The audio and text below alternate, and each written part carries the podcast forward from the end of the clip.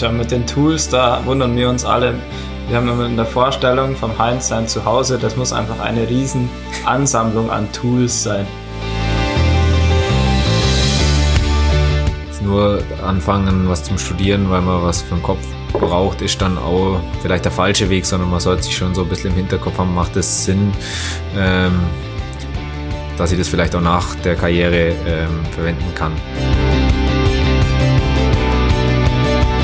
Müssen einfach aufpassen, dass die kleinen Nationen da wirklich ähm, ja, uns quasi nicht, nicht runterfallen, weil wir, wir, haben jetzt schon immer zu kämpfen, quasi genügend Teams für, einen, ähm, für die Staffel, für einen Teamsprint zu haben. She Happens. Der Wintersport-Podcast mit Vinzenz Geiger.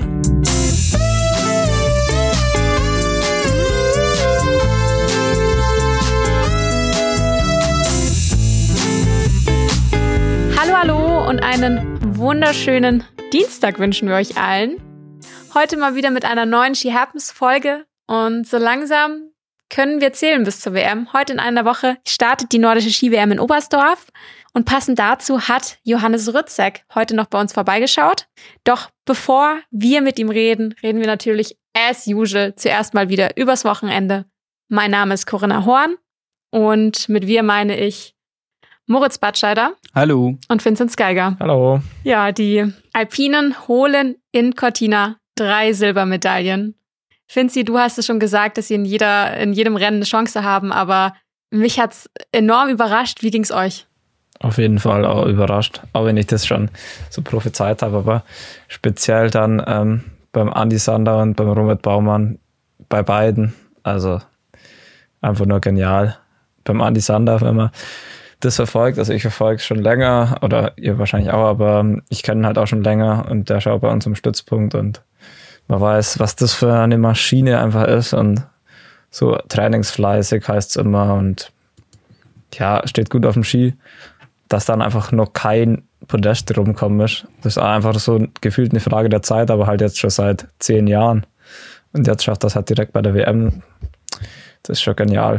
Ja, und dann natürlich auch, auch bittersüß. Zudem, so seit zehn Jahren wartet man so, ich habe schon, wir hatten es neulich schon von dem Vergleich der Nico Hülkenberg, für alle äh, Motorsportfreunde des, des alpinen Rennsports, immer sehr, sehr schade und oft so knapp. Und jetzt ja bittersüß im Sinne von auch so knapp. Eine Hundertstel am ersten Podest, das, was gleichzeitig der Weltmeistertitel wäre, vorbei, aber natürlich Silbermedaille ähm, unfassbar gut und ähm, generell war es eine Fahrt. Und den Super G, der war ja fast noch, äh, fast noch wilder zum, zum Anschauen.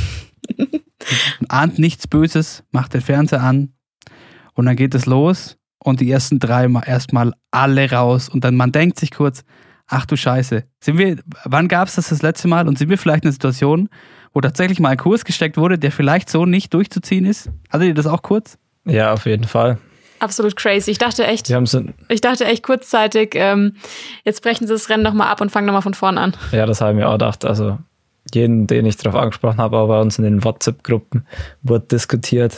Ja, also die müssen das auch jetzt nochmal neu, neu starten, oder? da kann man doch gar nicht drum kommen. Ja, und dann umso beeindruckender, wenn man dann sieht, dass es doch, ähm, doch zu fahren ist und man doch auch wieder dann, weil ja oft drüber gesprochen wird und in Interviews gefragt wird, wie gut ist die Kommunikation vor Ort, was geben die da, wenn die schon unten sind, nach oben, nach oben weiter. Und da hat man dann einfach, ohne dass man diese Frage beantworten muss, im Interview einfach gesehen, dass das, äh, wie gut das funktionieren kann und wie, wie vielseitig ähm, diese, diese Fahrer dann doch sind, wie, wie schnell sich ähm, manche auf so solche Situationen anpassen können und dann war es natürlich auch spektakulär anzuschauen einfach. Aber ich habe mir schon auch zwischenzeitlich irgendwie so gedacht, ähm, für die ersten drei Fahrer war es irgendwie schon ein bisschen unfair, weil die anderen ja oben standen und dann vielleicht auch nochmal irgendwie im Fernsehen sich das anschauen konnten. Das war auf jeden Fall unfair. Aber das hat ja dann die Abfahrt zeigt. Es kann auch Segen sein, äh, eine von den ersten Nummern zu haben. Ja, auf jeden Fall. Und ähm, noch kurz beim Super G, was ich dann eben ähm, dann schon, wo ich mir dachte, weil erst dachte ich mir so, nee, so kann man doch diesen Kurz nicht setzen. Und dann dachte ich mir, eigentlich schon auch frech, aber auf eine geniale Art und Weise, wenn man es denn mal gecheckt hat, dass natürlich das, ähm, das Fiese eben, dass es im Super G auch kein, äh, kein, kein Training geben darf. Aber wenn man so Elemente einbaut, die dem, die dem Naturell dieses Sports widersprechen. So, wenn ich einen Kurs so setze, der vielleicht doch diese Fahrer mal zwingt, einen Bremsschwung zu machen und so. Und da dachte ich mir irgendwann dann schon, ja, also natürlich sehr gewagt und unfair für die, die vorne wegfahren müssen, aber hatte schon irgendwie auch einen gewissen Reiz. Ja, zum Anschauen war es irgendwie genial. Also man hat einfach darauf gewartet, oh, jetzt kommt gleich der Sprung und dann die Kurve und ja, die verschiedensten Arten und Weisen, wie sie es probiert haben, durchzukommen. Und ja, es hat irgendwie, also für den Zuschauer war es genial, für die Athleten wahrscheinlich nicht für alle, aber das wäre schön, wenn, man, wenn ich das jetzt mal aus der, der Perspektive beobachten darf und mich freuen darf. Ja, und bei der Abfahrt dachte ich mir dann zum Thema Kurssetzung, da haben sie dann, dachte ich mir, okay, da muss doch jetzt gagmäßig, ähm, ich weiß jetzt tatsächlich leider gar nicht mehr, wer den gesetzt hat, aber noch einen draufgepackt, weil dieser Mittelteil in der Abfahrt, da dachte ich mir auch, okay, so, ähm, hattet ihr das Bedürfnis, da noch, noch zwei, drei kurze Riesenslalom-Schwünge einzubauen? Also auch der war ja diese, diese, diese eine Kurve vor dem, vor dem, vor dem Sprung, da dachte ich mir, hui, da bin ich gespannt, ob die jeder erwischt. Also auch das war ein, ein, ein Spektakel anzugucken. Prinzipiell die, die Ski-WM bisher finde ich sowohl für das deutsche Team als auch für mich, Dulli vor dem Fernseher, ein voller Erfolg. Ja, voll. Definitiv. Und dann gab es ja heute noch die alpine Kombination bei den Damen und bei den Herren. Und bei den Herren, ähm, wir hatten es mit Johannes Ritzek im Vorgespräch schon, ein schönes äh, Ergebnis für seinen quasi Schwager Simon Jocher. Fünfter in der alpinen Kombination. Ich habe es leider nicht gesehen. Hat es wer von euch gesehen noch? Ich habe es gesehen. Ich habe es auch gesehen. Shame on me. Aber du warst ja auch noch unterwegs. Das also stimmt. die, das Slalom lief ja erst, kurz bevor wir jetzt aufzeichnen. Ich fand's, was ich ähm, krass fand, dass ähm, da hat man mal wieder gesehen, wie es im Slalom, weil so ein Kombi-Slalom ist ja meistens jetzt nicht so anspruchsvoll gesteckt vom Lauf her und das schaut dann so schnell aus, wie die fahren. Weil die Slalom-Spezialisten, die lassen es da dann krachen. Da sieht man mal, wie die angreifen und wie schwer normalerweise die, die, die Kurse sind. Also es war irgendwie beeindruckend, wie die da durchgefahren sind mit vollem Angriff. Also wirklich keine Rücksicht auf Verluste. Das war cool. Ja, was ich noch interessant finde zu sehen, wenn ich mir die, die Ergebnislisten anschaue bei der Kombination, weil wir immer wieder darüber sprechen, man muss bei den Damen, müssen die Fahrerinnen ähm, kompletter sein, was Technik und Speeddisziplin angeht, wenn es um den Gesamtweltcup geht, als bei den Herren. Ähm, und bei den Damen haben aber dann doch jetzt, das lässt sich natürlich nicht aufs große Ganze schließen, aber äh, deutlich weniger das Rennen beendet und zwar nur 16 Läuferinnen an der Zahl ähm, hatten, durften am Schluss sich eine Wertung einholen. Bei den Herren immerhin 23. So viel zur Alpine Ski WM und wir haben äh, natürlich eine ganz vergessen und zwar Kira Weidle. Und das muss ich sagen, hat mich eigentlich fast mit am meisten gefreut, weil ich mich neulich noch aufregen musste. Im Sinne von, die lässt man da ganz alleine als einzige deutsche Fahrerin durch die Weltgeschichte zu den Speedrennen ähm, reisen. Und dann liest man direkt zu Schlagzeilen, nachdem, weiß ich nicht, was da die Erwartungen hätten sein sollen, dann doch mal wieder nach einem fünften Rang, nach einem sechsten Rang doch mal wieder irgendwie eine Platzierung die 20 drin war, dass sie, dass sie enttäuscht und versagt und so weiter. Und dass die bei dieser WM als eins, die hat ja nicht mal ein Team, als einzige dann trotzdem irgendwie zu dieser WM anreist und äh, da eine Silbermedaille holt, ist, finde ich, unfassbar und ein, ein, ein wahnsinniges Statement. Ja, auf jeden Fall. Und das wäre eigentlich auch, das fand ich eigentlich auch immer ganz interessant. Wie ist es äh, als einzige ähm, so rumzumreisen, wie du schon gesagt hast, in der Weltgeschichte nur mit Betreuern und einziger Athletin in dem Fall. Das muss doch komisch sein. Wie lange würdest du das aushalten? Nur mit deinen, nur mit deinen Betreuern? Ohne dein Team? Boah, das weiß ich nicht. ich ich kann es mir halt einfach gar nicht vorstellen, wie es ist, weil bei uns immer viele dabei sind, deswegen. Aber ja, das wird Eigentlich hat sie's ja ganz klug gehen, gemacht. aber Wir hatten es ja neulich davon vom Thema Privatteams. ja, Ist ja halber ein Privatteam. Kira, Kira ich Weidle muss nicht mal was dafür zahlen. Ja, richtig. Kommt das einfachste Privatteam der Welt und es hat funktioniert. Also auch da ähm, großartige Leistung. Und ähm, über großartige Leistung konnte sich auch unser letzter Gast aus She Happens freuen, und zwar bei der Biathlon-WM. Johannes Lukas muss, so wie es aussieht, wohl nicht noch spontan das Ticket auf die Pokljuka lösen. Coco, er kann sehr zufrieden sein mit der Leistung seiner Schwedinnen und Schweden. Ja, auf jeden Fall mehr als die Deutschen, würde ich mal sagen. Aber die Schweden haben schon echt starke Leistungen gezeigt die letzten Tage. Also am meisten hat mich fast das Sprintgold von Martin Ponziloma überrascht, der wirklich als ähm, doch nicht immer so sicherer Schütze im Sprint zweimal Null schießt und wirklich den perfekten Tag erwischt hat, über den wir auch in der letzten Folge gesprochen haben.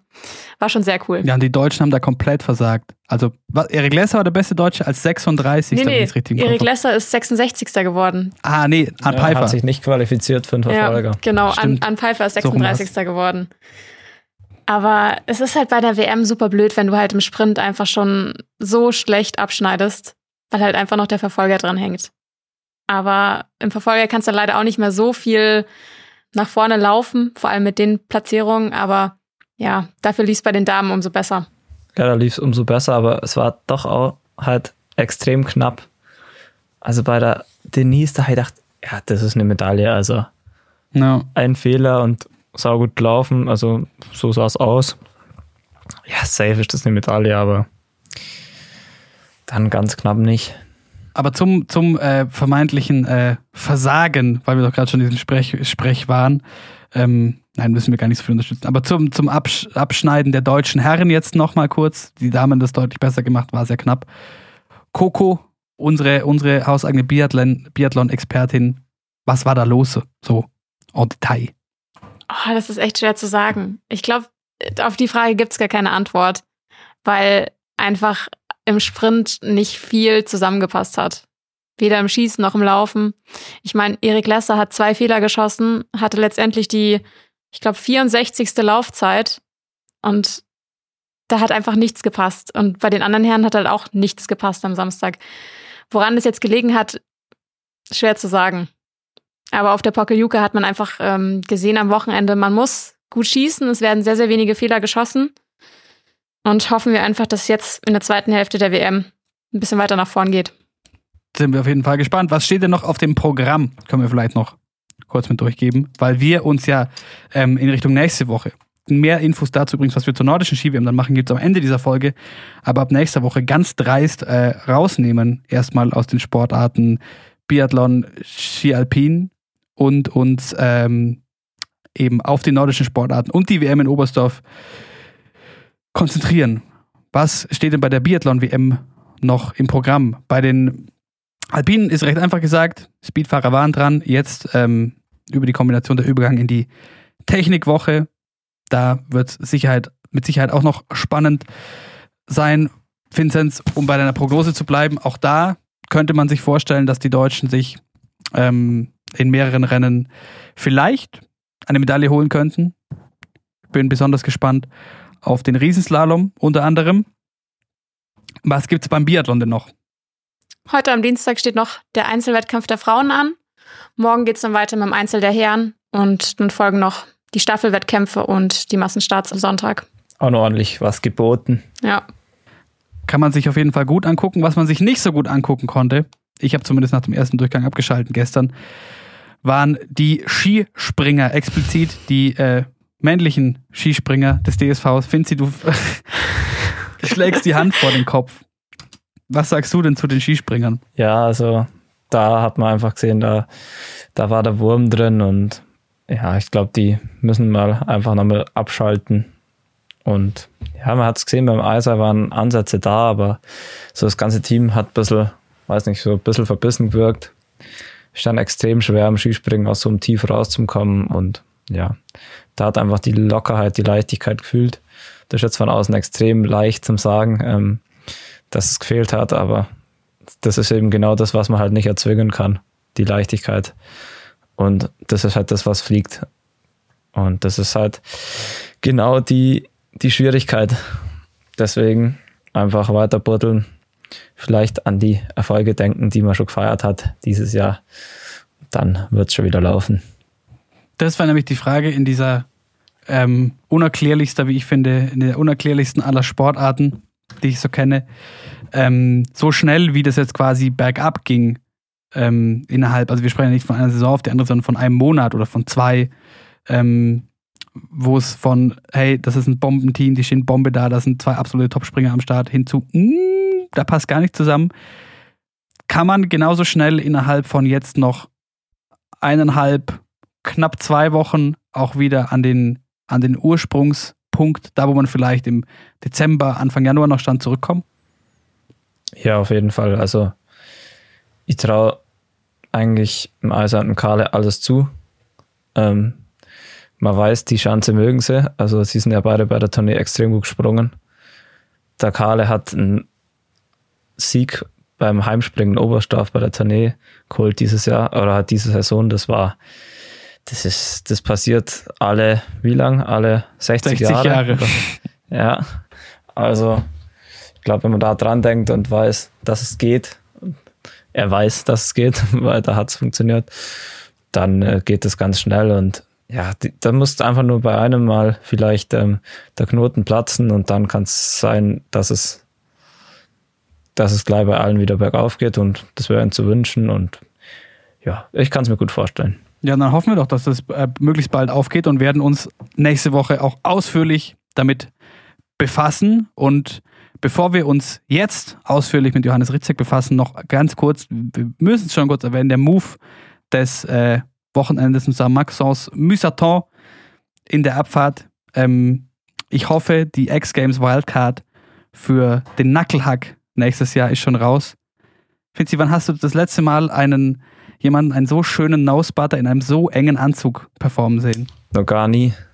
Ich glaube nämlich auch nicht. Wäre eine Show wert.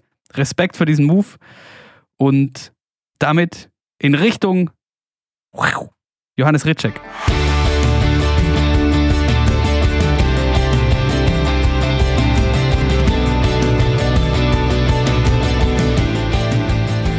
Hallo und herzlich willkommen zurück. Wunderbar, wieder einen She Happens Gast hier zu haben. Und noch dazu einen, auch wenn das vielleicht gar nicht weiß, der passiv vielleicht ein kleines bisschen Mitschuld dran ist, dass es diesen Podcast hier gibt. Hallo Johannes Ritzek. Hi, ja, jetzt bin ich aber gespannt, warum passiv äh, dran schuld. ja, der Coco habe ich es hab vorweg schon erzählt, aber wir hatten vom guten Dreivierteljahr das Vergnügen, ein Interview führen zu dürfen, allerdings für das Fernsehen slash ein Livestream. Und dann kam ich vorher auf die Idee, ähm, den lieben Vincent auch mal anzufragen, ob er, mir, ob er ein paar unangenehme Insider-Infos hat. Und dadurch kam mir dann ein paar Wochen später die Idee, wie wäre das eigentlich, wenn man das öfter macht, dass man Vincent fragt, ob er ein paar unangenehme Insider-Infos hat. Ah. So kam dieser Podcast zustande. Ja, interessant. Ja, freut mich. Habe ich auch noch nicht gewusst. Und anschließend, anschließend unser letztes Gespräch muss ich ganz kurz fragen, geht es deinen Katzen gut? Ja, da geht alles. Äh, denen, denen geht's gut, auch wenn es jetzt gerade aktuell ein bisschen zu kalt ist für draußen. Deswegen sind sie viel drin und ein bisschen unleidig. Aber das kriegen wir gut hin. So wie die meisten von uns wahrscheinlich Eben, auch. ganz genau. Drin und unleidig. Der Winter 2021. so ungefähr. Wir haben, wir haben gerade kurz ähm, schon geredet. Ihr wart jetzt in Oberhof auf Lehrgang. Erzählt mal, wie war's? Ja, genau. Ähm, waren da jetzt drei Tage in Oberhof, haben da echt Winter Wonderland äh, vorgefunden. Die ersten zwei Tage mit Schneefall unter minus äh, 10 Grad, ähm, auch ein bisschen wechselnden Wind, aber gerade der letzte Tag dann wirklich ähm, ja perfektes, äh, strahlend blauer Himmel, perfektes Wetter und auch super Bedingungen. Die haben wirklich die Chance in einem super Zustand gehabt und ich glaube, da konnte jeder noch ähm, ja ein bisschen was äh, herausfinden, heraustesten und ja, war eigentlich ein cooler Lehrgang, oder? Ja, also da hat sich Oberhof mal von der besten Seite präsentiert. Aber das ist halt, wir kommen halt eigentlich fast nie im Winter nach Oberhof. Also, weil meistens sind die Chancen da nicht präpariert und die haben es jetzt echt, ich glaube extra nur für uns oder vor allem, weil wir kommen sind, ähm, wir extra äh, richtig gut präpariert und dann war das Wetter halt wirklich richtig gut, deswegen ähm, ja, positiv überrascht. Was für Erkenntnis, Erkenntnisse konnte man denn noch gewinnen, Johannes, weil du gerade meintest, so kurz vor der WM?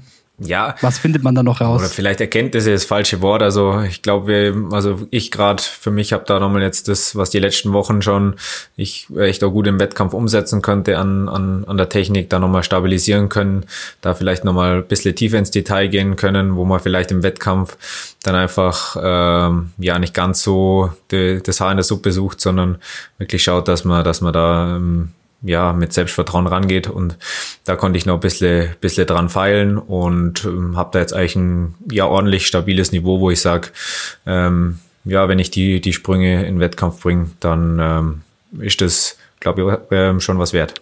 Also, weil ähm, das ist ein, ein leidiges Thema, da Vincent kannst du wahrscheinlich gar nicht mehr hören, aber das Thema Springen, wir müssen da gar nicht zu tief äh, ins Detail gehen, aber Ähm, Johannes, du warst einer der ersten bei euch aus der Mannschaft, der vor allem recht öffentlichkeitswirksam ging, dann doch durch mehrere Zeitungen etc. gesagt hat, mit der neuen Trainerbesetzung, vor allem mit Heinz Kutin als äh, Sprungtrainer, wurde ein neues Feuer entfacht. Dieses Feuer brennt also noch. Ja, auf, also auf jeden Fall. Ich glaube, es war vor allem für uns, ähm, für uns ältere oder halt äh, arriviertere Athleten wirklich jetzt nochmal ein, ein cooler neuer Input, wo der, wo der Heinz gerade in manchen Bereichen einfach ähm, bisschen andere Ansätze hat und wo, wo wir dann einfach so ja wieder einen neuen Drive gekriegt haben. Man sieht es beim, beim Erik auch, beim, beim, beim Rio und, und auch beim Manu jetzt einmal die, die drei, äh, drei, vier, wo jetzt wirklich schon mit mir, ähm, sagen wir, über fünf, sechs Jahre da in der Mannschaft sind und da einfach haben sich viele Dinge vielleicht in den letzten Jahren die aus am Anfang richtig gut funktioniert haben, vielleicht ein bisschen eingeschliffen oder ähm, bisschen, bisschen abgenutzt, sei jetzt mal so, so wie das vielleicht im Leistungssport sich ähm, ja öfters tut. Ähm, und da hat der Heinz wirklich ähm, ja coolen Input gebracht und ähm, ich glaube, er hat auch ähm, durch seine Erfahrung im, im Spezialsprunglauf da einfach ein, ein, ein echt cooles, cooles Auge als jemand, der schon eine, also du als jemand, der schon eine ganze, ganze Weile da, dabei ist und meintest, ähm, gerade für euch etabliertere, war da einiges neu. War da jetzt für dich irgendwas dabei? Wir haben schon mal drüber gesprochen, dass, ich glaube, das war die Folge mit dem, mit dem Erik, ähm, gerade was Trockentraining angeht, dass man da jetzt mehr macht. Aber gab es für dich irgendwas, was jetzt wirklich so komplett neu war, wo du dachtest, oh, so kann man das auch machen? Die letzten fünf, sechs Jahre, wie du meintest, haben wir das ganz anders gemacht? Ja, jetzt, äh, es ist jetzt nicht so, dass er jetzt irgendwie die, die, der Skispringen neu erfindet oder da irgendwie wie, wie ganz wilde, wilde Sachen macht. Die, die Basics ähm, bleiben gleich, aber genau auf die liegt er eben extrem viel Wert, dass er sagt, die Basics müssen passen, deswegen ähm, wirklich konzentriertes Trockentraining. Dann immer so dieser, dieser abgedroschene Spruch, weniger ist mehr, wirklich die, die Sachen, wo man macht, dann konzentriert machen, lieber sich mal ähm, mehr ausruhen und dann im, im Kontrast dazu gerade so was das Koordinative oder diese, diese Schnellkraftübungen, auch Kraftübungen, dass man da einfach nicht zu oft das Gleiche macht, sondern gerade im, bei der Erwärmung im, im, im Sommer, die hat eigentlich immer anders ausgeschaut mit irgendwelchen neuen ähm, Tools, wo er da ähm, uns dann immer eigentlich vor neuen Aufgaben gestellt hat. Und ähm, so diese, dieser Misch aus die Basics wirklich gut machen mit ähm, so quasi Input von, von vielen koordinativen Anforderungen. Ähm, das ist das so, wo jetzt, sage ich mal, so der, der, der größte Unterschied oder das, das sein, sein Input war. Das ist ja mit den Tools, da wundern wir uns alle. Wir haben immer in der Vorstellung vom Heinz sein Zuhause, das muss einfach eine riesen Ansammlung an Tools sein. Es gibt doch keinen Mensch, der so viel Material und Zeug für Koordination fürs Skispringen. Also ich glaube, der hat in jeder Länge Ski und Schuhe daheim und wirklich, wenn es irgendwas Neues auf dem Markt gibt, wo man Gleichgewicht oder irgendwie für Stabi-Übungen oder also es, der hat alles daheim. Das wirklich jedes Mal bringt er was Neues mit und wir denken so, wo lagert man das? das so viel Platz kann kein Mensch haben. ja, es ist faszinierend. Das war wirklich jedes zweite Mal irgendwas Neues äh, wiederbracht und irgendwie so Slashpipes mit dem, wo man so wie so Handelstangen, wo mit Wasser gefüllt sind, also so dickere Rohre. Ähm, und dann dort wieder in irgendwelchen Balanceboards und also wirklich, ähm, ja, wirklich ein ganz großes Sammelsurium. Was ist das verrückteste Skisprung-Tool, das ihr bisher gesehen habt, was man vielleicht beim ersten Mal sieht und sich denkt, okay, was macht man jetzt damit? Das ist wahrscheinlich für uns dann gar nicht so verrückt, aber wenn das jetzt normaler sieht, kann wahrscheinlich gar niemand was damit anfangen. Also ich habe jetzt kein konkretes Beispiel, aber es gibt sicher viele Dinge, wo sich normaler vielleicht denkt, hey, was soll das jetzt für Skispringen bringen, aber ja, ich glaube, ja, mal so, so ein Gummizug, wo man sich dann quasi an der Hüfte fixiert oder mit, mit den Armen fixiert und wo einen dann so an der, an der Hüfte hochzieht, das, das sieht dann schon für, für Außenstehende irgendwie wirr aus. Das ist wie so ein Trampolin, wo oder, oder fühlt sich so an oder sieht aus wie, als würde man auf dem Trampolin springen. Es geht halt darum, diese, diese Bewegungsgeschwindigkeit quasi noch zu erhöhen, ähm, um da so diesen, dieses Gefühl von der Luftkräfte, die einen ja quasi am, am Absprung ähm, quasi angreifen und drüber, also quasi in die Vorlage bringen, um das so ein bisschen zu, zu imitieren. Und ja, aber da sind wir jetzt schon wieder ganz schön tief drin. Ähm, aber so, solche, solche Tools sehen schon komisch aus, wenn man da dran rumspringt.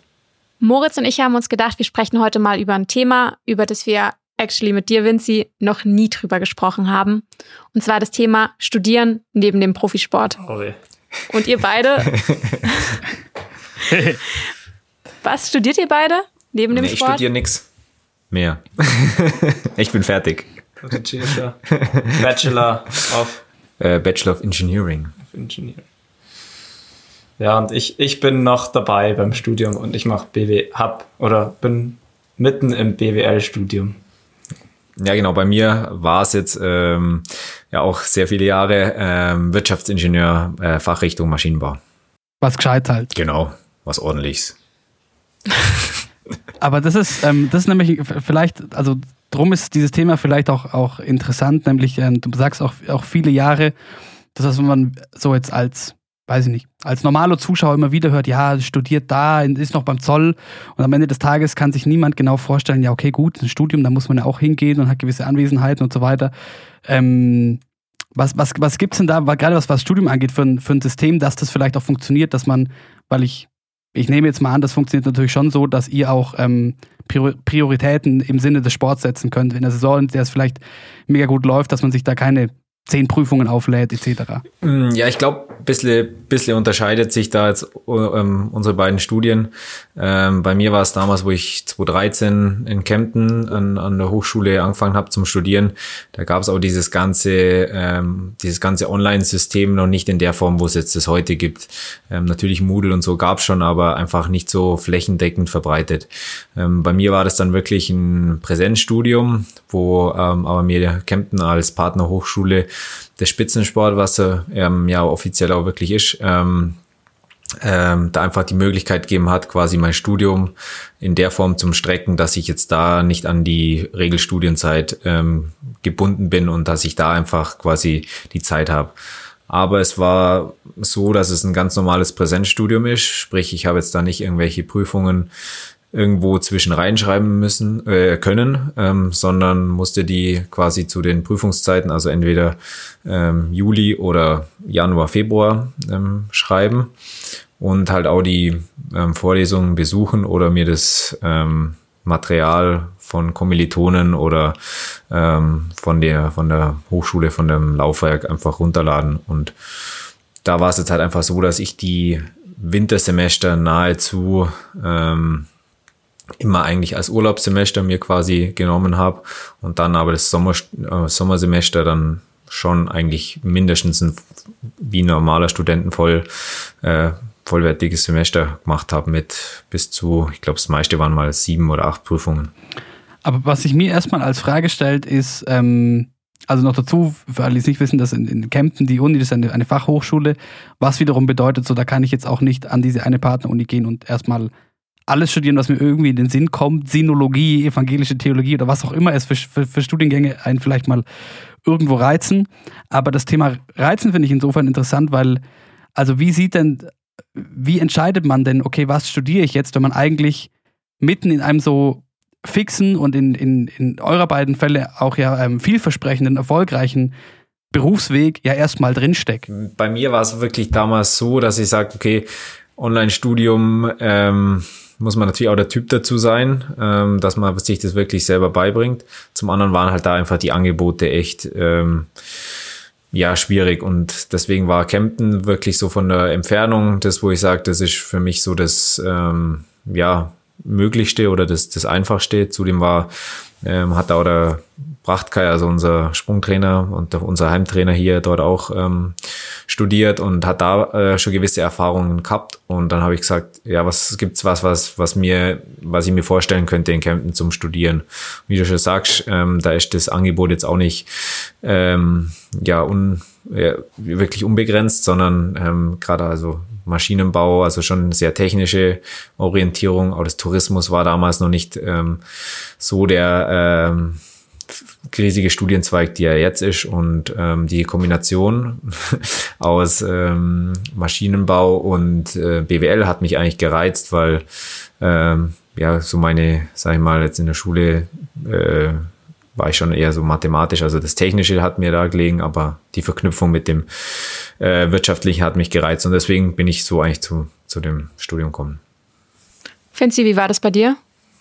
Ja, bei mir war es ein bisschen anders. Also ich habe eigentlich also ähnlich überlegt wie der Ritchie und wollte eigentlich auch am Anfang in Kempten studieren, aber bei mir war es dann ein bisschen, oder was heißt ausgefallener Studiengang war es nicht, aber eben auch Wirtschaftsingenieur, aber in die mit Schwerpunkt eben Elektrotechnik und das ist ein Studiengang, der ist jetzt sogar ausgelaufen, also dementsprechend wenig Nachfrage war nach dem Studiengang. Ähm, und dann war es halt so, dass bei mir eigentlich nicht möglich war. Ähm, ich habe mich eingeschrieben und dann habe ich es mir angeschaut und dann, dann ist auch aufgefallen, hey, als Wintersportler wird das schwierig, weil ähm, so wenige ähm, nur studiert haben, dass teilweise die Prüfungen nur im Winter angeboten werden. Und das war halt dann, ja, dann war es halt klar, okay, das geht auf jeden Fall nicht. Und dann ähm, habe ich halt überlegt, ähm, ich wollte eigentlich so in die Wirtschaft wollte ich auf jeden Fall in die Richtung und dann habe ich mich einfach dazu entschlossen, BWL zu machen, ähm, also ohne Elektrotechnik. Und da ging es über Jakob Lange, über den, der war auch schon in München oder in Ismaning an der Fachhochschule für angewandtes Management. Und da, ähm, da läuft das halt alles ein bisschen entspannter, sage ich jetzt mal. Das ist halt, ähm, die haben, sind auch, die arbeiten beim Olympiastützpunkt zusammen und da kriegt man eine Förderung. Aber es ist halt eine private Hochschule, deswegen läuft das halt alles ein bisschen entspannter, sage ich mal. Da kann ich ähm, wie in der Schule die Prüfungen nachschreiben, Ende, also an der Ende von der Saison. Da sind dann ganz viele Wintersportler, die halt dann zusammen ihre Prüfungen nachschreiben und die kommen da wirklich auf die Sportler zu.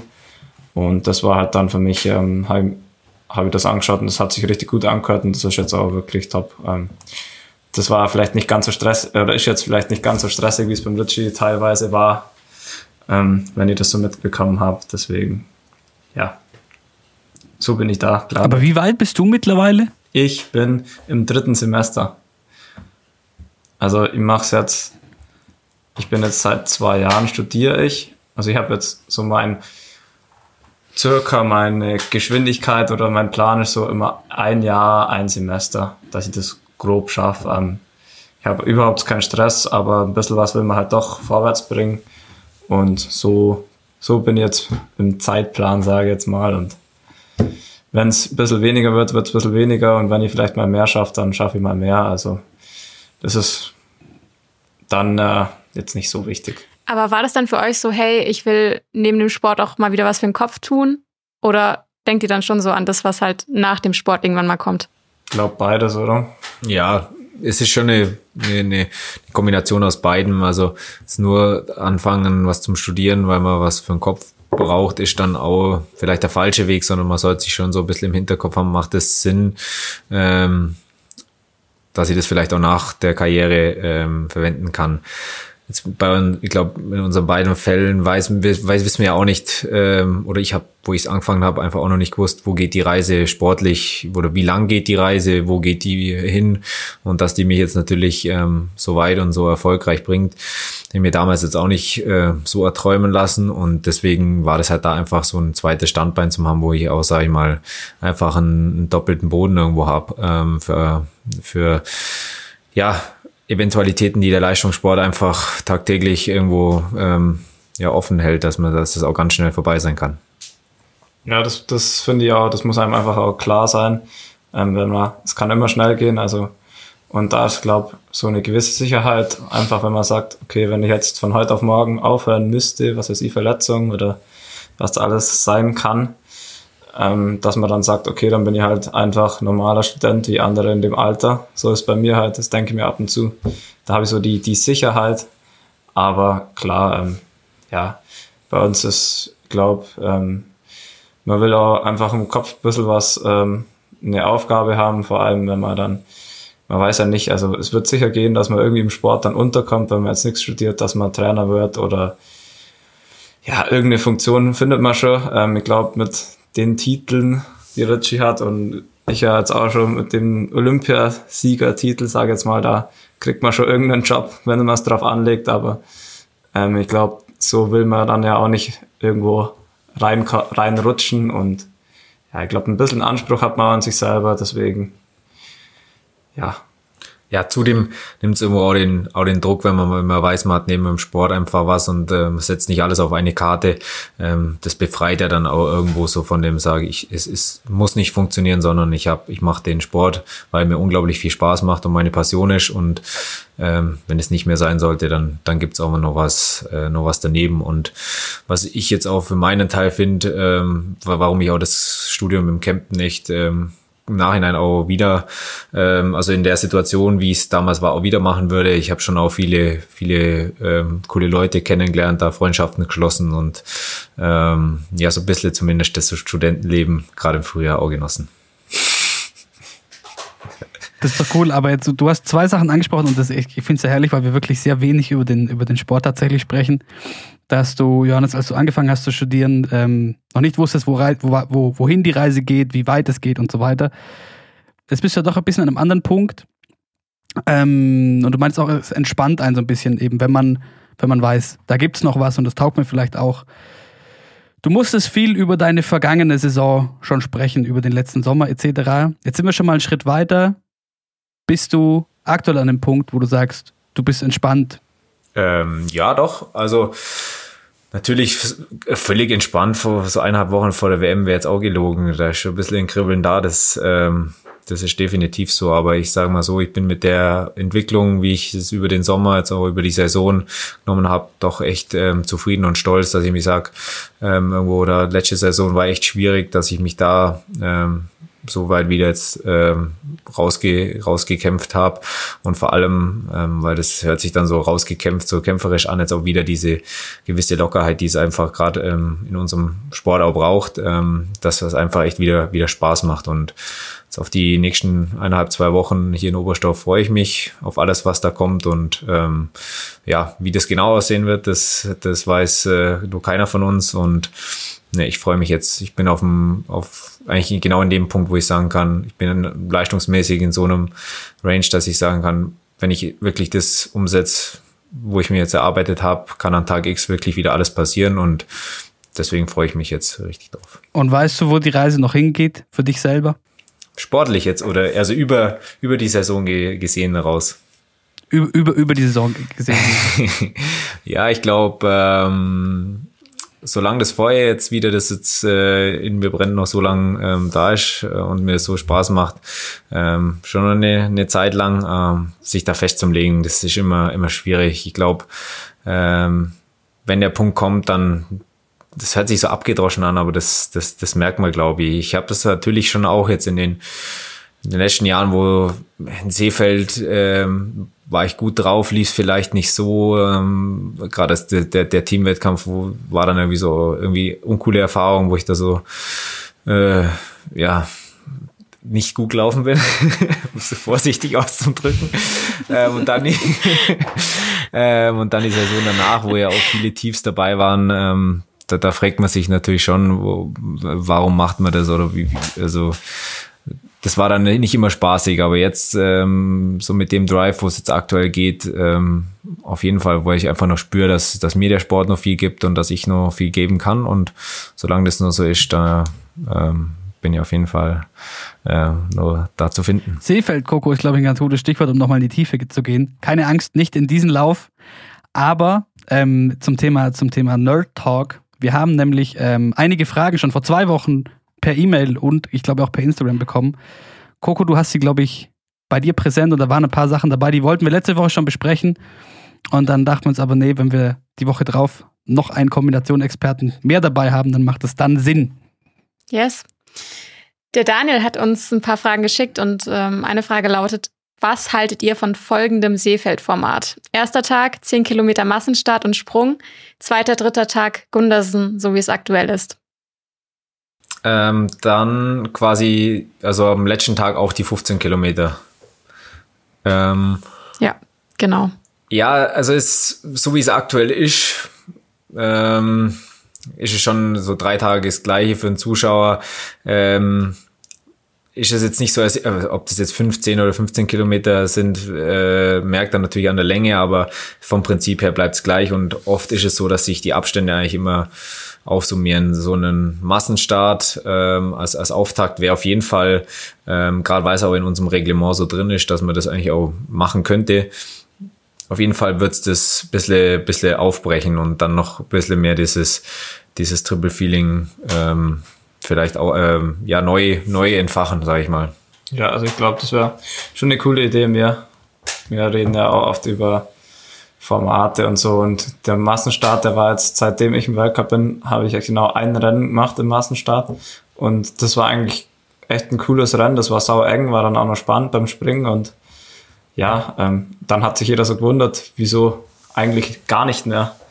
Und also im Triple wäre das sicher eine Option, Allerdings ist natürlich so ein Massenstart dann auch wieder ähm, recht eher, eher sprunglastig und gerade auf so einer Strecke wie jetzt in, in Seefeld, wo doch viele Flachpassagen ja. dabei sind, wird es da der Läufer schwer haben wegzukommen. Ähm, wir haben natürlich auch schon mal ein bisschen so und im Team intern so ein bisschen äh, diskutiert, ob mal so ein, ein Einzelstart ist, wäre für uns ganz komisch, ähm, aber so wird es auf jeden Fall mal so einen wirklichen Läufer ähm, Rennen mal sein, wo, wo wirklich eher so der gegen die Uhr da, da hat dann schon der, der richtig gute Läufer eher den, den Vorteil. Da sieht man halt dann vielleicht auch Stärken bei manchen Läufern, die man sonst nicht sieht. Weil bei uns geht es schon manchmal unter, dass manche eigentlich echt richtig gute Läufer sind, aber dann halt am Schluss vielleicht in der letzten Runde einfach nicht mehr nochmal einen Zahn zulegen können und dann von der Platzierung gar nicht so gut rauskommen. Und ich glaube, da werden sicher andere Läufer dann vielleicht ähm, vorne dabei, wie es so sind. Also klar, die guten Läufer sind da auch gut, aber ähm, es gibt eben Leute, die können sich halt ein Rennen einfach sehr gut einteilen und vielleicht nicht so schneller, langsamer, ähm, wo das halt nicht so gut tut. Und das wäre wär sicher, wär sicher mal spannend zum Sehen. Ja, was ich sagen wollte, war es früher nicht so, dass man im Massenstart erst gelaufen ist und dann sogar noch zweimal gesprungen ist? Ja, genau, ganz, also äh, ganz früher quasi ähm, vor diesen 10 Kilometer Regeln. Also da war der, also bevor es nur Einsprung 10 Kilometer gab, war der Massenstart aber auch 10 Kilometer lang. Deswegen verwirrend. Ähm, war es tatsächlich so. Ähm, zwei Sprünge, also erst laufen, dann zwei Sprünge, ähm, die dann sogar ohne Haltungsnoten, ähm, sondern nur mit irgendwie Telemark gab dann Abzüge. Also das, das war dann sogar mit zwei Sprüngen. Also der war schon sehr, sehr sprunglastig. Und man muss bei dem Triple dazu sagen halt, wenn so ist, wie es aktuell ist, ähm, dass der Jal Rieber halt einfach, ja, man muss einfach sagen, der ist halt einfach eine Klasse für sich und wenn der halt dann dreimal einen guten Tag hat, ist es egal, was das für ein Format ist. Wenn es sich aufsummiert, dann ist der halt vorne weg. Ähm, das gibt's in anderen Sportarten auch, also ich glaube, das ist einfach nur. Fußball-Bundesliga. ja, ich glaube, das kann man hinbiegen, wie man will. Ähm, es wäre dann, wenn einer einfach einen brutalen Lauf hat, dann ist der vorne weg, egal was man für ein Format hat. Aber man kann es schon generell, glaube ich, ähm, bisschen äh, spannender oder abwechslungsreicher gestalten. Ja, genau, abwechslungsreicher. Die Spannung ist natürlich, ich stehe natürlich immer vom Rennen zu Rennen unterschiedlich, aber auch für uns Athleten abwechslungsreicher machen. Gibt es so bestimmte Formate, die ihr euch vielleicht wünschen würdet? Vielleicht den Einzelstart mal so als Test. Also man kann es nicht wir wissen es, glaube ich, alle nicht, wie es sich dann auswirken wird. Ähm, es wäre sicher für einen Zuschauer jetzt nichts, nichts so brutal Spannendes, der Lauf an sich. Dass man sagt, man macht erst einen Einzelstart und dann springt man. Aber ja, also. Aber weißt du, wie das dann machen muss? So ein bisschen wie im Biathlon, die Sprungski auf den Rücken. Du läufst zur Schanze hoch und dann wird gesprungen. Ja, genau. Berglaufen. Seefeld bietet sich an, da kann man eigentlich fast bis, bis hochlaufen, über, die, ja. über den Skihang. Das geht top. Ja. Stimmt. Das, ist ein Spektakel. So, so, solche, solche Event-Ideen musst du einfach an deinen Sponsor weitergeben. Findest du sie noch für solche die Wahnsinnigkeiten? Werden, die, werden, die werden ganz sicher für so was Verrücktes offen, ja, aber ob die FIS da mitspielt, ist was anderes. Und ob wir uns dann nicht ein bisschen lächerlich machen mit unserer Sportart, aber ja, wir müssen es mal probieren. Aber ja, ich glaube, ein Massenstart würden, wenn das einfach öfters mal im Weltcup dabei wäre, hätte, glaube niemand was dagegen. Ja. Was haben wir noch für Fragen, Coco? Eine weitere Frage ist, wer sind für euch die besten sechs Sprinter in der Noko? Hm. Das ist halt schwierig, man muss sagen, aktuelle Athleten oder also vielleicht Athleten, die schon aufgehört haben und dann kommt es natürlich auf den Zieleinlauf an. Zum Beispiel der Grabak ist halt wahrscheinlich der stärkste, wenn es leicht bergab geht. Oder da, der hat einfach so einen langen, langen äh, Schub, sage ich jetzt mal, den wo es bei uns nicht so oft gibt. Aber es ist, es ist schwierig und es kommt natürlich auf die Verfassung drauf an. So wie dieses Jahr habe ich halt einfach brutal gute ähm, Form gehabt im, oder im Zielsprint eine Zeit lang und der Richie hat vor ein paar Jahren wenn du dann in dem Lauf drin bist, dann hast du natürlich auch ein ganz anderes Selbstbewusstsein. Und dann wäre dann aktuell dann immer der, die besten Sprinter sind das schwierig. Aber es geht schon. Das eh Aber Johannes, gib uns mal drei. Drei, gib uns mal aktu drei. Aktuelle, aktuelle. Das ist aktuelle. aktuelle. Ähm, ja, dann würde ich auf jeden Fall ähm, einen Rieber aussagen, einen Finzi und einen Grabak. Sind schon immer noch okay jetzt so, ähm, weil der Grabak schon immer, gerade wie der Finzi sagt, auf gerade auf schnellen, auf schnellen Zielsprints, da ist aber der Finzi auch ähm, mit der Frequenz, die er gehen kann, ähm, sehr, sehr gut. Und ja, der Rieber oder alle, die, äh, man, man zehrt dann oft auch von, wenn man, wenn man das öfters macht und, und ähm, da dann einfach vorne drin ist, da, da tut man noch so viel ähm, ja, innervieren, das, das, das macht Spaß. Also ich habe das auch vor ein paar Jahren, ähm, wo es dann öfters gegen den Erik, ähm, also ich hört sich immer so blöd an gegen, aber da, wo ich dann öfters da drin war, das, das macht schon Laune. Ähm, davon mitzumachen. Das sah auch immer definitiv nach gegen aus. ja, aber nee, eigentlich ist es nicht gegen, sondern man kämpft ja da wirklich, ähm, ähm, in erster Linie kämpft man da tatsächlich gegen sich, weil es tut ja alles weh und äh, das, so ein Zielsprint, auch wenn er Finzi jetzt den macht, der tut dem genauso weh. Ähm, aber es macht schon auch irgendwie, irgendwie Spaß. Ja, und es kommt natürlich oft, wenn man ja zum Springen, also wenn man halt nicht in die Situation kommt, dass man um die vorderen Plätze sprintet, dann so ein es gibt sicher manchmal richtig geniale Zielsprints um Platz 24, aber die Sprinter, die nennt man da halt jetzt nicht. Ähm, und ja, ich denke, bei uns im Team sind eigentlich wirklich, also eigentlich alle relativ schnell im Sprint, würde ich sagen. Jeder auf, klar, der, Erik ist jetzt vielleicht jetzt nicht der prädestiniert, also weil er halt einfach so ein hohes Grundtempo hat. Ich glaube eher seine größte Stärke im Laufen, aber er kann auch richtig gut sprinten. Der Ritchie sowieso und eben, ja, okay, der Manu Feist, der hat, ist jetzt vielleicht nicht der aller ähm, spritzigste am Schluss, ähm, aber so, man kriegt das halt auch immer oft nicht so mit. Zum Beispiel der Juli Schmid, ähm, der ist bei uns, wenn wir im Training äh, Sprints machen, wenn der topfit ist noch, dann ist das vielleicht sogar der schnellste bei uns im Team. Also es ist immer ganz schwierig dann so zum Sagen. Das ist genau das, was das auch so, so schwierig macht zum Sagen.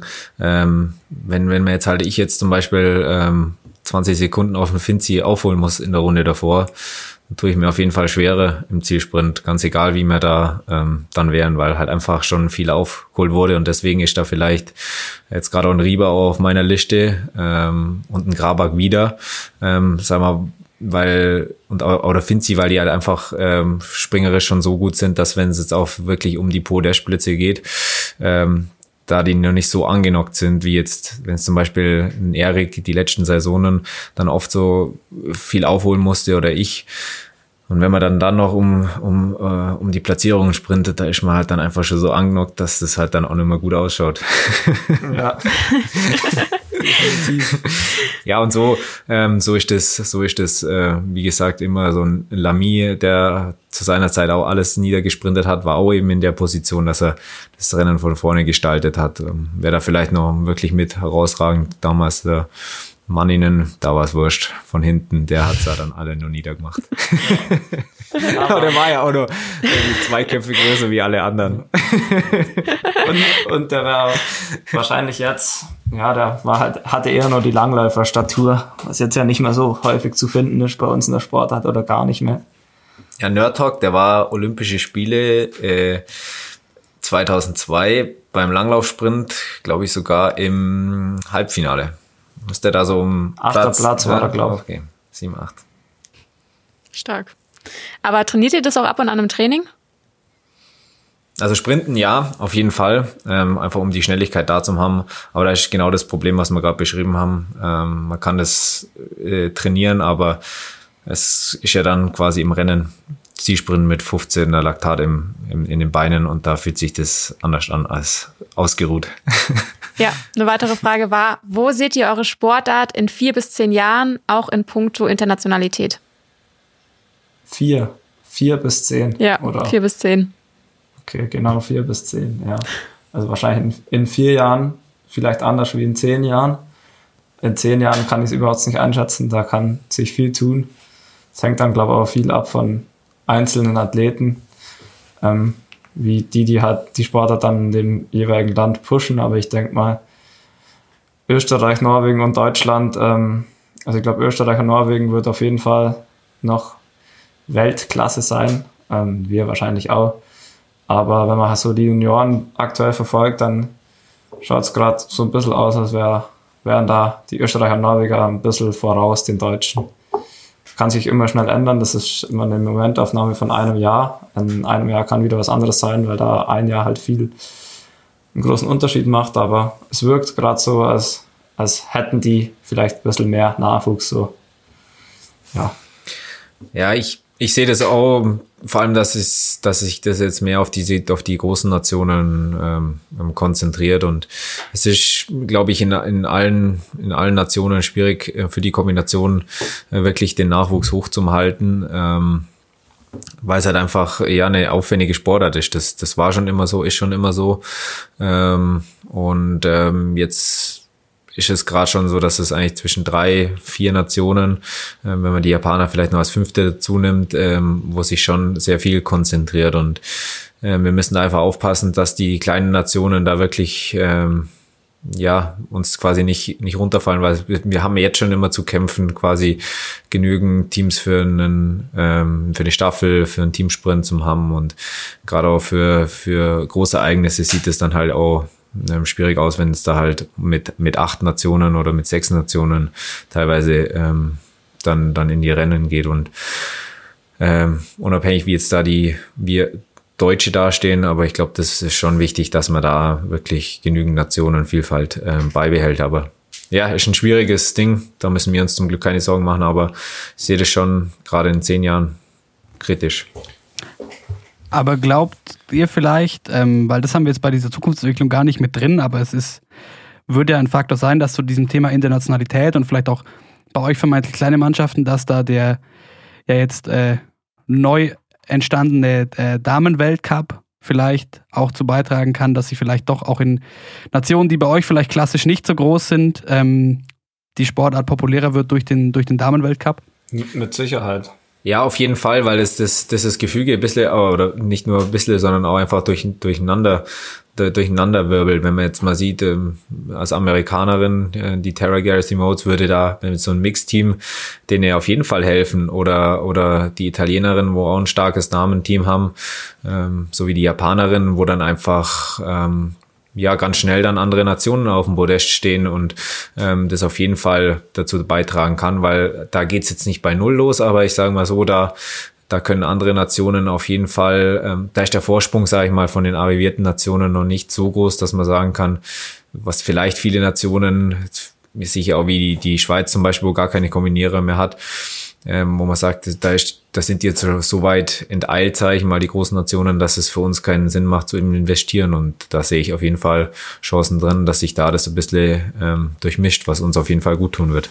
Es kann ja dann vielleicht so sein, dass durch irgendwie Erfolge in den Damen, äh, bei den Damen jetzt die nächsten Jahre, wo es noch nicht so wo eben, wie der Ritchie sagt, die, der Vorsprung noch nicht so da ist von den arrivierten Nationen, dass durch das dann die Förderung halt in die komplette Sportart fließt, weil es ist ja bei uns auch so, ähm, wir haben auch nur die Fördermittel, weil die Medaillen halt auch da waren die letzten Jahre. Ähm, da tut sich ein Langlaufsport oder viele Sportarten tun sich da auch schwer in Deutschland und, und wenn das dann vielleicht in, bei den Damen in Amerika, wenn die dann alles abräumt, die Terra, ähm, dass da dann vielleicht auch wieder von, vom Start dann halt wieder was reinkommt und so kann man das schon hoffen, aber ja, ich glaube, das wird ähm, eine sehr, sehr schwierige Challenge da, die nächsten, vor allem so in zehn Jahren, ähm, da unseren Sport ähm, weiter in so beizubehalten oder noch ähm, äh, vielleicht besser und vielfältiger ähm, zu, ja, zu machen. Und ja, weil das ist halt, wenn man, wir sind dann immer so ein bisschen neidisch auf den Biathlon-Sport, äh, weil da, wenn man halt in der Staffel sieht, wie viele Nationen, das ist halt unglaublich. Klar, das geht als Kombinierer, kann, also man kann jetzt nicht einfach zu, nach Griechenland gehen und sagen, hey, ähm, wir brauchen vier Kombinierer, hat jemand Bock? Man muss halt erstmal die Chance runterkommen und da tun sich die Skispringer schon schwer, mehr Nationen zum finden und dann muss er halt noch Skispringer finden, die dann auch die Leute rumkommen. Also das ist schon einfach nicht, nicht so einfach. Aber was glaubt. Ja, Entschuldigung. Äh, wollte ich jetzt auch nicht bringen. Aber ich wollte nur noch fragen, ganz kurz daran anschließen, was glaubt ihr eben, weil das ja gerade so eine komplette, ein kompletter, der Neustart kann man gar nicht sagen, aber ein Start ist. Was glaubt ihr, wo so in vier, fünf Jahren der, der Damensport steht bei euch? Ich glaube, dass der sich ähm, ja extrem rasant entwickeln wird. Man sieht es vor allem, sage ich mal, an der an der der Gida Westwold Hansen, die da jetzt wirklich alles abräumt, äh, gerade im Juniorenbereich, aber ich glaube auch im, im bald im, im Seniorenbereich, die wirklich ähm, da die letzten Jahre eine, eine coole Entwicklung genommen hat und jetzt auf einem Level ist, wo es echt ähm, ja, extrem, extrem gut ausschaut. Und ähm, ich, ich glaube, da sind, haben einige Mädels ähm, das Potenzial, da genauso nachzuziehen. Und das wird ähm, die nächsten Jahre, ja, das Niveau wird extrem schnell steigen. Und wenn man da, sag ich mal, den Anschluss verpasst, wird es immer, immer, immer schwieriger. Also ich glaube, da wird extrem viel Gas geben und drei, vier Jahren wird es, wird es ein richtig ähm, interessanter, also noch interessanterer Sport ähm, werden, weil da dann auch die Spitze da sein wird und dann wird auch so ein Mixteam richtig cool ausschauen. Ja, ja, vor allem in der Spitze glaube ich, dass da sich schnell, weil es schaut jetzt schon bei den besten Athleten nicht so schlecht aus. Also, und wenn in vier, fünf Jahren, da wird das, da werden sich die besten Athleten, die werden sich nochmal absetzen, glaube ich. So in der Breite wird es halt die Challenge und äh, da wird es schwierig. Aber ja, das, ich glaube, das wird sich besser entwickeln, wie man sich jetzt vielleicht vorstellt, ähm, wie es jetzt aktuell, weil jetzt einfach nur wenige Sportlerinnen da sind, die halt sehr jung sind. Aber wenn die alle dabei bleiben und sich entwickeln und wieder ähm, Nachwuchs nachkommt, dann glaube ich, schaut es nicht so schlecht aus. Also könntet ihr euch schon vorstellen, dass Damen- und Herren-Weltcup dann auch an einem Ort ist, wie zum Beispiel jetzt auch im Biathlon immer? Ja, ich, also ich, ich kann es mir vorstellen und ich hoffe es auch, weil das einfach äh, irgendwo, irgendwo ja extrem viel, viel Sinn macht, gerade bei unserer Sportart, wo es ja auch gerade von der Produktion, auch TV und auch Veranstalter-Sicht schwierig ist, was zum, was zum Finden. Ähm, und deswegen macht es einfach Sinn, da die Synergien zum Nutzen. War es das mit den Fragen, Coco? Yes, that's it. Obwohl, nein, stopp. Eine Frage haben wir noch. Ähm, die hat jetzt eigentlich gar nichts mit dem zu tun, was wir gerade besprochen haben.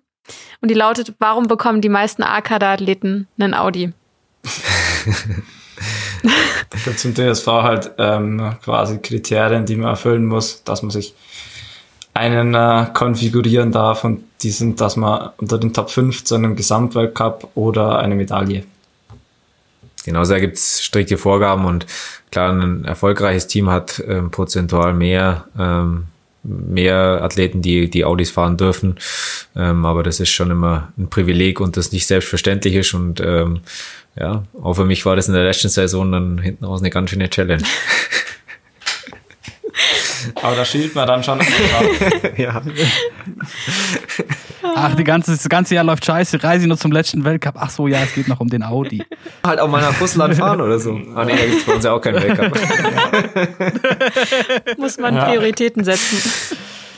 Ja, hilft nichts. Also dementsprechend muss der dann auch jedes Jahr wieder abgegeben werden. Genau. Ja, top, dann sind wir auch schon durch. Ja, cool. Dann äh, vielen Dank an den Daniel für diese Fragen. Ihr könnt uns weiterhin immer äh, kontaktieren über Instagram at ski.happens.pod oder per E-Mail an wintersport.m945.de, wenn ihr Fragen und Themen habt, die wir hier besprechen sollen. Und dann, ähm, Johannes, vielen, vielen Dank und ähm, bis bald. Ja, sehr gern.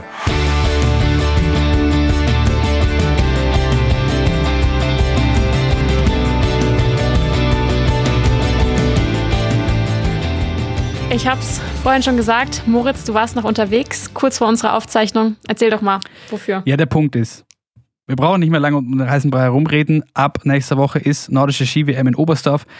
Und es gibt eine schlechte Nachricht. Trotz langem, langem Kampf wurde es uns leider nicht gestattet, weil auch die Medienplätze sind begrenzt bei dieser WM wegen Corona, dass wir vor Ort sein können. Deshalb bin ich jetzt gerade in Oberstdorf und ähm, habe mir noch ein paar Stimmen gefangen, soweit es Corona-konform ging, weil wir werden natürlich ein breites Programm für euch haben zur WM. Und zwar gibt es zu jedem Wettkampftag eine Folge, die am selben Tag auch noch rauskommt. So ein bisschen wie wir das bei der Verschanzturnier gemacht haben, mit einer sportlichen Analyse. Und dazu gibt es dann eben, was ich gerade meinte, ein paar Geschichten außenrum. Was bedeutet eigentlich eine WM für Oberstdorf? Oder wie waren die letzten WMs in Oberstdorf und was ist dieses Mal anders abseits des Offensichtlichen? Ähm, da haben wir einiges für euch und wir werden natürlich ab und an auf unsere größte Hoffnung, auf dich Finzi verzichten müssen, aber du meintest, du kannst uns vielleicht doch auch ab und an berichten.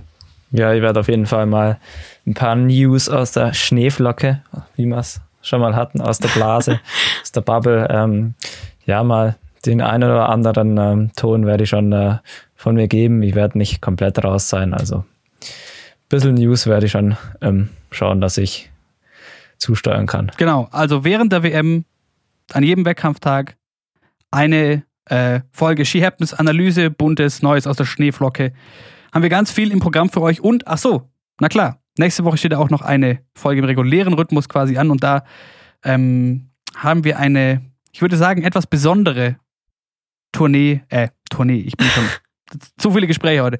Eine WM-Vorschau für euch. Guck, ob ich irgendwas vergessen. Nee, gar nicht. War alles Dann drin. möchte ich abschließend nur noch sagen, ähm, wenn euch dieser Podcast gefällt, dann hört uns doch nicht nur, sondern abonniert uns auch, da wo ihr uns hört.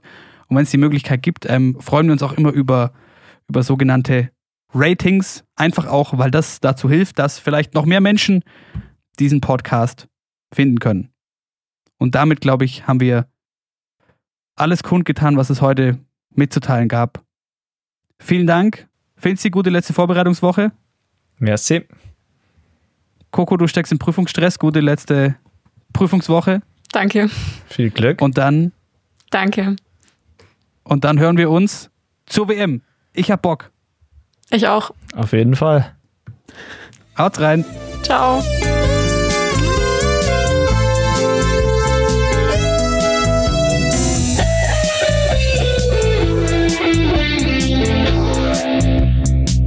She happens.